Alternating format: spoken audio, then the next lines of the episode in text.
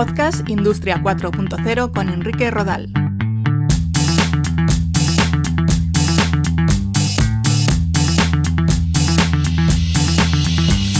¿Qué tal? Un saludo y bienvenidos a un nuevo episodio de Podcast Industria 4.0, el podcast centrado en la transformación digital y la industria inteligente. Por si no lo sabes, tienes casi un centenar de episodios en la web www.podcastindustria40todojunto.com. Te esperamos. Hoy quiero hablar de las tecnologías vinculadas con las Smart Cities o ciudades inteligentes. Comenzamos.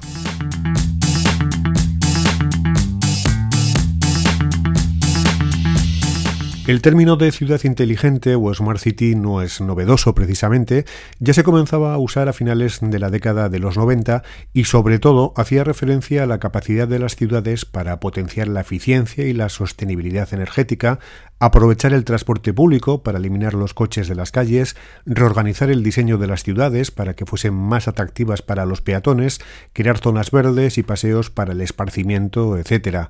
Con el paso de los años y con los avances tecnológicos y el abaratamiento de estas tecnologías, ahora es posible visualizar las Smart Cities no solo como ciudades eficientes, sostenibles, verdes y atractivas para los ciudadanos, sino por fin inteligentes, smarts.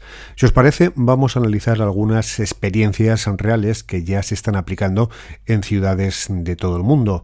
Una de ellas es la del aparcamiento inteligente.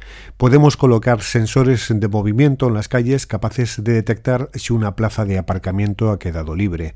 En algunas ciudades lo que se han colocado son sensores de presión bajo el asfalto capaces de detectar si hay un vehículo encima o no.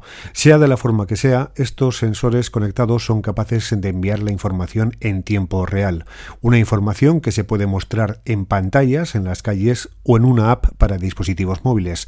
Seguro que ya habéis visto esta misma tecnología en parkings públicos que señalizan con una luz verde donde hay una plaza libre o te informan antes de acceder a él de cuántas plazas están vacantes.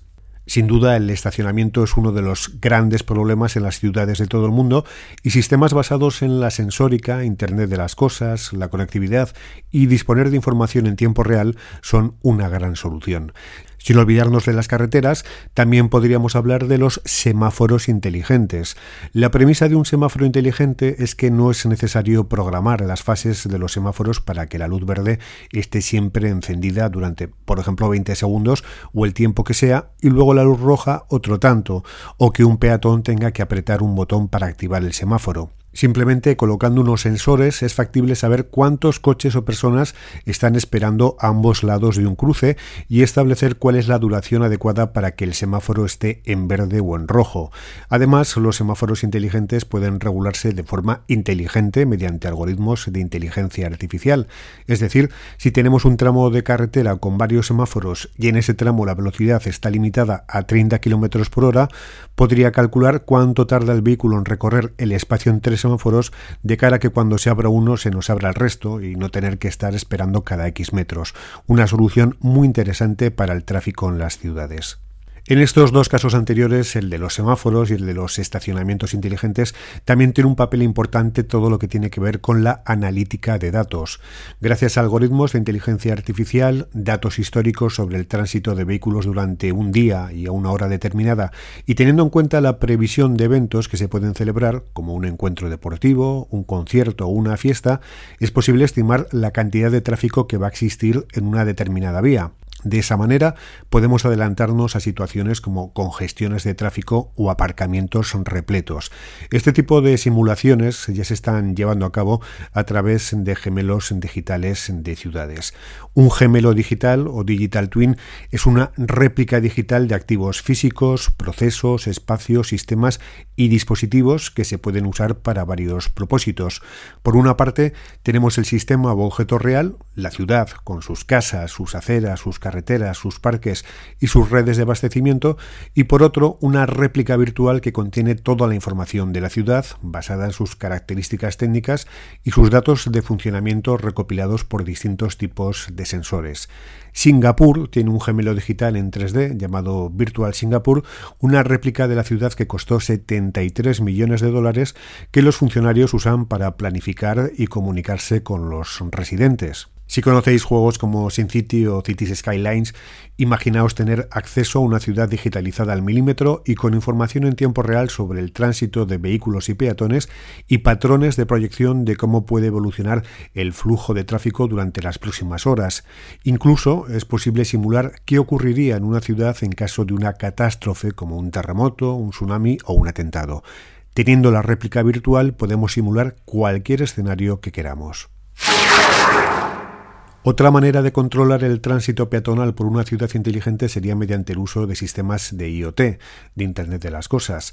Cada vez hay más experiencias en lo que se ha denominado Wi-Fi tracking, GSM tracking o GPS tracking. Se trata de una tecnología que aprovecha que muchos usuarios llevamos nuestros móviles encima, conectados a servicios de, Wi-Fi, de red de telefonía y GPS. Esta tecnología detecta el paso de un teléfono móvil activado y de esa forma puede contabilizar cuántas personas pasan por delante de un determinado punto, por una calle, por un local o por una tienda.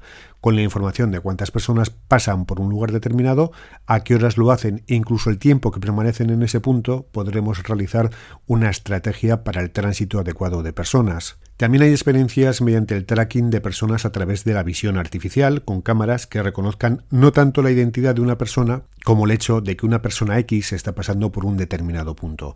En cualquier caso, estos sistemas basados en visión e inteligencia artificial son bastante más caros que los anteriormente mencionados. Un ejemplo extremo en este sentido es el de China, donde hay ciudades en las que existen semáforos con sistemas de visión artificial que si pillan a un peatón que se lo salta, muestran en una pantalla instalada en el propio semáforo la identidad y la cara de quien se lo ha saltado a modo de escarnio público. Aquí se mezclan la visión artificial y el reconocimiento facial, pero no es ciencia ficción, es algo que ya ocurre en ciudades presuntamente inteligentes. Antes hemos mencionado que en origen el concepto de ciudades inteligentes estaba íntimamente ligado a la sostenibilidad y a la eficiencia energética. En este sentido, hay dos soluciones relacionadas con la sensórica muy interesantes. Una es la iluminación inteligente de las calles, disponer de alumbrado público con sensores de movimiento que solo se activen cuando se detecte el movimiento de una persona o un vehículo. En vez de tener las luces encendidas toda la noche, con los gastos millonarios que ello supone, solo se encenderían cuando se detectase presencia humana, todo ello acompañado de sistemas de iluminación más eficientes como luces LED, etc. Otra innovación son los contenedores de basura inteligentes. La clave es colocar un sensor que mida la capacidad del contenedor o incluso un sensor que detecte la presencia de determinados gases relacionados con el mal olor. Cuando estos sensores determinan que se ha alcanzado un determinado umbral crítico, mandarían una alerta al centro de recogida de basuras para que un camión recogiese dicha basura. Con estos contenedores de basura inteligentes, lo que conseguimos es un ahorro de costes. Ya el camión de basura no tiene que salir todas las noches a recoger contenedores con independencia de que estén llenos o medio vacíos, sino solo lo recogerían en el caso de que fuese necesario. Se ahorran combustible de los camiones y en sus emisiones. En el caso contrario, se acabaron contenedores llenos de basura durante días que nadie pasa a recogerlos. Una solución, como veis, interesante.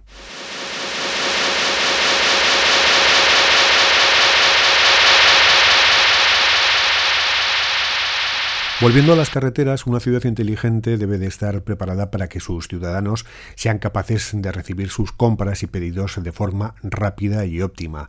Es lo que se conoce como logística de última milla.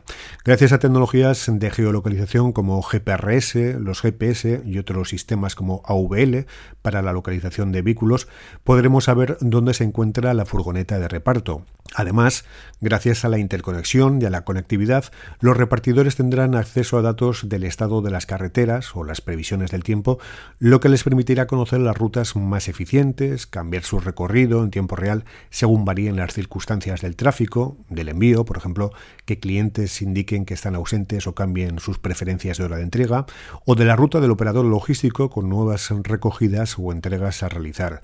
Incluso el reconocimiento de patrones en los comportamientos de clientes y destinatarios mediante inteligencia artificial podría reducir el número de entregas fallidas. Estos sistemas de geolocalización de vehículos o el uso de tecnologías de identificación por contacto también nos sirven para informar a los ciudadanos de en qué punto se encuentra un determinado transporte público, como un autobús, metro, tranvía o tren de cercanías. Información que nos llega en tiempo real y que nos permite adecuar nuestra actividad a la llegada de ese medio de transporte. Una información que nos puede aparecer en pantallas en las paradas, pero también en aplicaciones para móviles. Por otra parte, a la hora de hablar de ciudades inteligentes, en los últimos años se menciona como una de las estrategias clave el uso de vehículos eléctricos y autónomos por sus calles. En lo que se refiere a coches autónomos, hoy hablan de taxis que sean capaces de llevar a sus clientes a cualquier punto sin conductor. Habrá que verlo porque hoy en día la tecnología no está del todo madura ni las normativas adaptadas. Sí que tiene más sentido potenciar el uso de vehículos eléctricos por las ciudades, sean híbridos o exclusivamente eléctricos. No obstante, para ello las ciudades también deben de apostar por implantar más puntos de recarga. También habrá que estudiar la posibilidad de aprovechar características de las ciudades para generar energía más limpia a través de paneles solares o la fuerza del viento o el agua. Todo ello sin olvidar nuevos combustibles como el hidrógeno. Y precisamente en todo lo que tiene que ver con nuestro consumo energético, sea en las calles o en nuestras casas, tienen un papel determinante los contadores inteligentes o smart grids. Estamos hablando de unos contadores similares a los tradicionales, pero que tienen conectividad inalámbrica para enviar la información en tiempo real.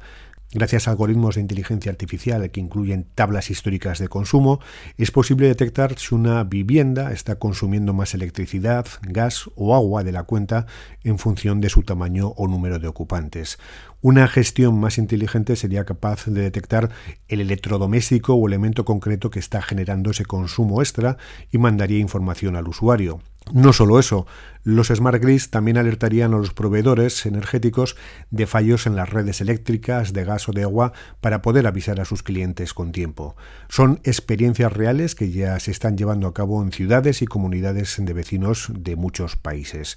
Y otro ejemplo son los paneles informativos con información de la previsión meteorológica o de la contaminación del ambiente que ya tienen muchas ciudades, información obtenida a través de sensores. Con todo, como habréis podido comprobar en este episodio, he hablado mucho de sensórica, estoy hablando mucho de sensórica, de IoT y de conectividad, y esa es una de las claves de las ciudades inteligentes. Sin conectividad para hacer fluir esa información, no hay soluciones inteligentes.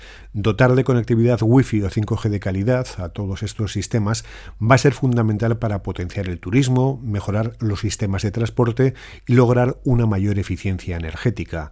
Todo ello con el objetivo de lograr un desarrollo sostenible y mejorar la calidad de vida de los ciudadanos. Se prevé que en el año 2050 un 85% de la población mundial viva, vivamos en ciudades. Por tanto, es el momento de apostar por las nuevas tecnologías para que esta previsión se cumpla de la mejor manera posible. En este sentido, también tienen mucho que decir los edificios inteligentes o smart buildings, pero eso lo dejamos para otro episodio. Gracias por escucharme, os espero en www.podcastindustria40.com y si queréis saber algo más sobre la transformación digital de la sociedad, os invito a comprar mi libro Industria 4.0, Conceptos, Tecnologías Habilitadoras y Retos de Enrique Rodal, de venta en Amazon y en las principales librerías. Un saludo.